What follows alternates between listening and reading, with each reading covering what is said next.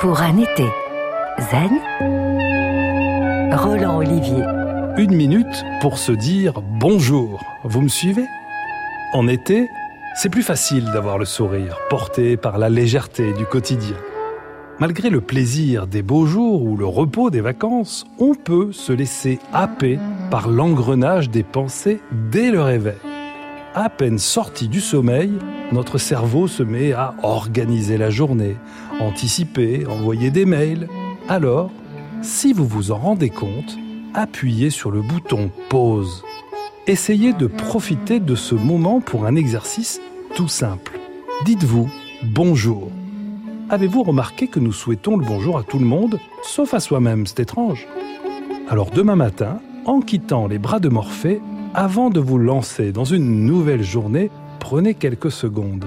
Faites deux ou trois délicieuses respirations, tranquilles, et souhaitez-vous le meilleur des bonjours. Et vous savez quoi? Ça marche aussi pour le coucher.